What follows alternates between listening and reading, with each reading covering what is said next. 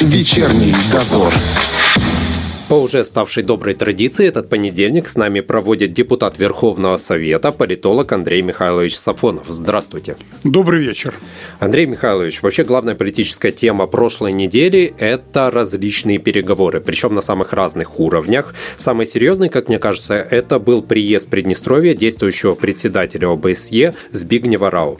Андрей Михайлович, вы что-то ожидали от этой встречи?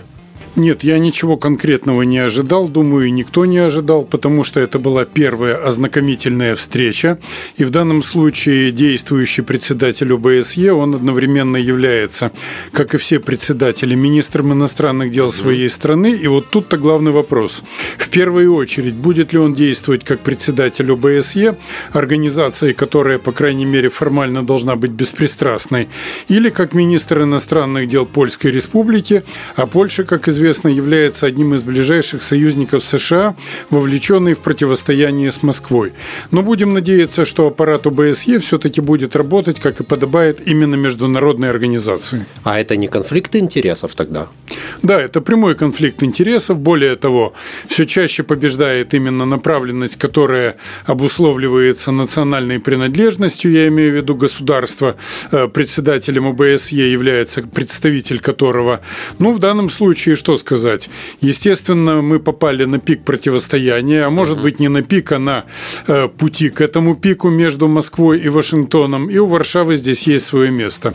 Но, тем не менее, у ОБСЕ есть значительные международные обязательства, которые она должна исполнять. Вот посмотрим, насколько польское председательство с этим справится. Смотрите, до начала переговоров представители МИД Приднестровья говорили, что это наш шанс возобновить формат 5 плюс 2. Ничего не получилось. Почему? Пока не получилось, потому что, опять-таки, есть конфликт интересов. И самое главное, что и официальный Кишинев, естественно, пользуется этой ситуацией. Он не заинтересован, как мне представляется, в возобновлении полноценного диалога в формате 5 плюс 2. Более того, сейчас все чаще раз, э, раздаются голоса о том, чтобы этот формат трансформировать таким угу. образом, чтобы Приднестровье перестало быть стороной переговорного процесса, международно признанной. Так. Я думаю, эта задача нерешаема в принципе, так как за Тирасполем в данном случае стоит Москва. Но это отражение общемировых тенденций. Ведь недаром западники ставят речь о том, чтобы Россию, скажем, исключить из числа постоянных членов Совета Безопасности ООН, имеющих право вето. То есть, если, как говорится, в Вашингтоне чихнут, здесь раздается эхо. А вообще Молдова поддерживает такое направление Запада, том числе и исключение нас из переговоров 5 плюс 2?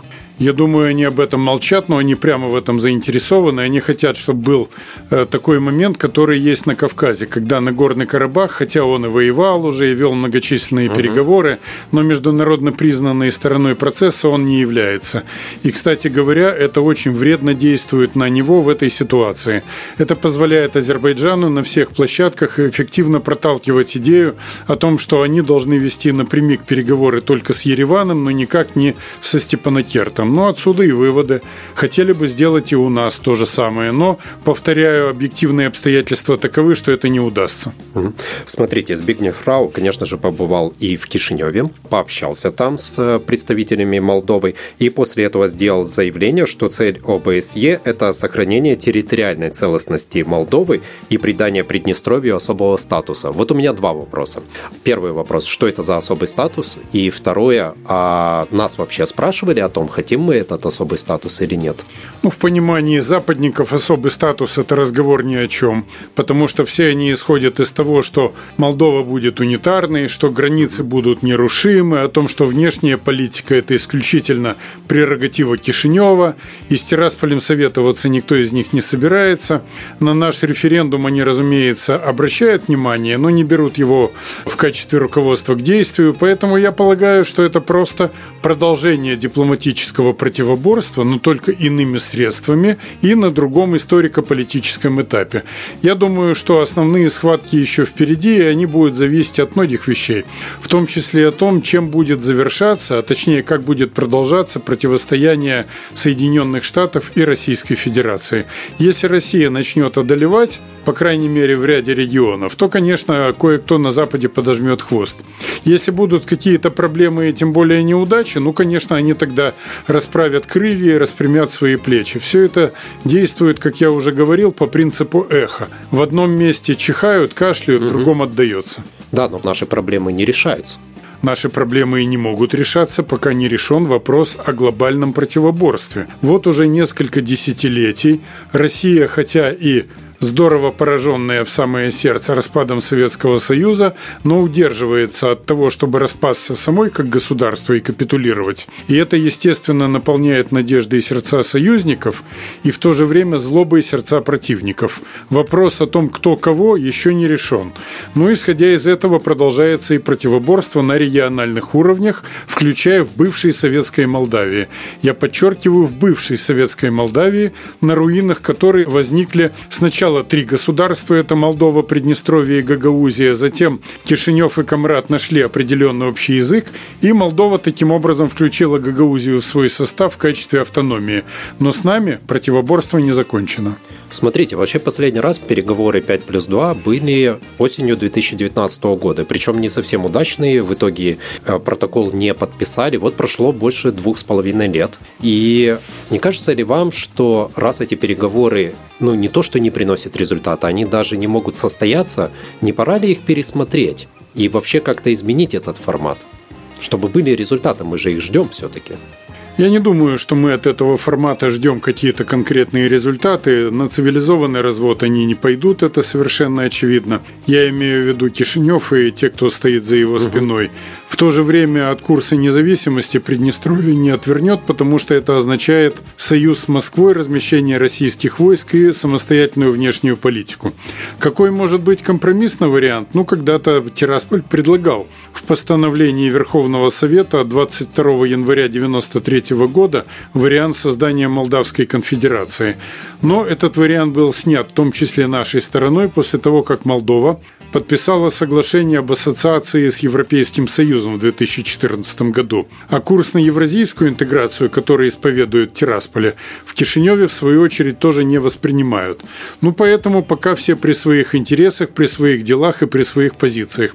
Значит, какой-то толчок в одну или в другую сторону будет зависеть, опять возвращаемся, от итогов противоборства между Востоком и Западом. Но вот то, что мы не можем договориться, разве не дает Кишиневу возможность проворачивать а, свои действия, направленные против Приднестровья, и при этом не отвечать за последствия? Ну, дает в том плане, пока они могут контролировать нас с запада и с востока, образно говоря. Естественно, Кишинев всегда был заинтересован в том, чтобы действовать чужими руками, натравливать на нас Украину, при этом потирая руки и оставаясь формально в стороне. Дело в том, что это старая молдо-румынская тактика, в основном скорее даже румынская, которой они учат и своих кишиневских младших партнеров. Но я думаю, что в любом случае даже и в Киеве всегда видят ситуацию, когда пытаются стравить ими именно нас с украинской стороной, а самим загребать каштаны из огня чужими руками. Я все-таки думаю, дипломатическая борьба продолжается, и мы тоже не сидим сложа руки. Также на неделе было в очередной раз перенесено заседание Объединенной контрольной комиссии. Такой вопрос. В связи с этим, какие вопросы нам не удается решить? Нам не удается решить самый главный вопрос. Это то, чтобы не только тщательно мониторить ситуацию в зоне безопасности, но и исключить проникновение силовых структур Молдовы на данную территорию, да. в данную зону. А будет это или нет дальше развиваться в нехорошую сторону для всех, я полагаю, опять-таки зависит от того, насколько обостряться будут отношения между Вашингтоном с одной стороны и Евросоюзом и Россией с другой. А сейчас они очень сильно обострились, особенно за последнюю неделю-полторы. Более того, ситуация действительно является предвоенной, она является как минимум конфликтной.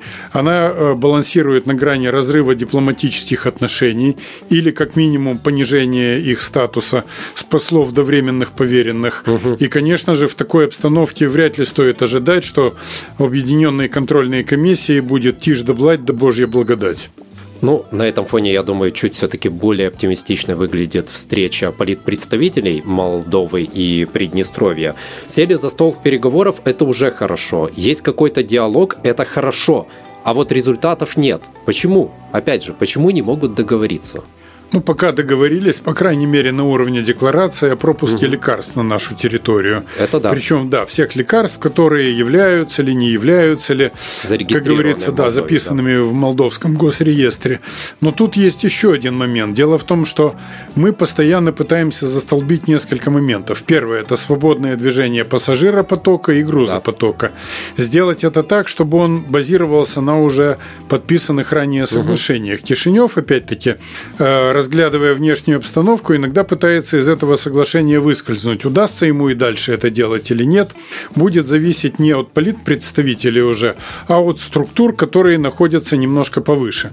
Ну а диалог Кишинева и Тирасполя на уровне первых лиц Кишинев пока тоже торпедирует. Это мы помним, э, было проглядывало в заявлениях и президента, и премьера Республики Молдова. И я думаю, что если позиции Москвы укрепятся, станут более прочными, то и Кишинев, конечно же, пойдет на попятную. Вот, например, проанализировав ситуацию, румынские старшие партнеры Кишинева заявили три дня назад о том, что они не собираются присоединяться к санкциям против России, не собираются пропускать самолеты там и так далее для внешних поставок со стороны Запада и так далее. Ну что ж, румынская дипломатия всегда прекрасно чувствовала, куда дует ветер, и, как правило, она учитывала даже малейшие нюансы, малейшие изменения во внутри и внешней политической обстановке. Ну, будем надеяться на лучшее. Я объясню, от всех этих переговоров мы ждем реальных результатов, да, с теми же, например, нейтральными номерами и так далее. То есть мы всегда хотим увидеть что-то, после чего наша жизнь станет лучше. И вот она лучше не становится. А тут такой вопрос. А действия Кишинева не наносят ли вред еще и самому Кишиневу, не только Приднестровью? Например, вот ситуация с ММЗ. Они не только наносят самому Кишиневу, они, в общем-то, как бы бьют по всему региону в целом, по бывшей советской Молдавии, по прилегающим территориям. Но надо задать себе вопрос, насколько молдави... молдавские руководители самостоятельны. Или же они делают то, что им предписывают с Запада и из Бухареста, или у них какое-то поле для самостоятельного маневра есть. Но в любом случае, после прихода прозападных и прорумынских националистов, они, конечно, заинтересованы в экономическом удушении Приднестровья, а если это еще и совпадает с тем, что им говорят делать, угу. тогда, конечно, удивляться этому не приходится. Экономическое удушение нашего региона – это подталкивание к возвращению к Молдове? Безусловно. Они провоцируют ситуацию, при которой у нас взлетит безработица, упадет уровень жизни людей – Э, опустошится государственная казна, поставятся под угрозу социальные выплаты. Они хотят спровоцировать, если не массовые беспорядки, то выступления, которые можно будет представить через интернет-издание, через угу. телекартинку, как то, что якобы приднестровцы хотят войти в состав унитарной Молдовы, которая, в свою очередь, сориентирована на Запад. То есть создать ситуацию, что от России отходит очередной ее союзник. Ну, пока что мы успешно сопротивляемся этому. Я думаю, да, потому что все отлично видят главное.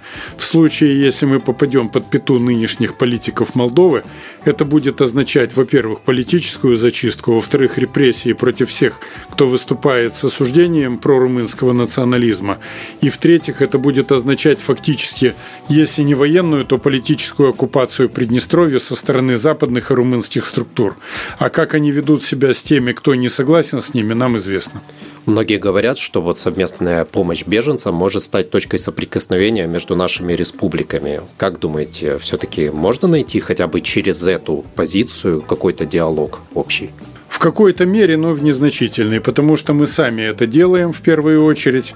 Мы делаем это потому, что, как я уже не раз говорил, мы отдаем братский долг.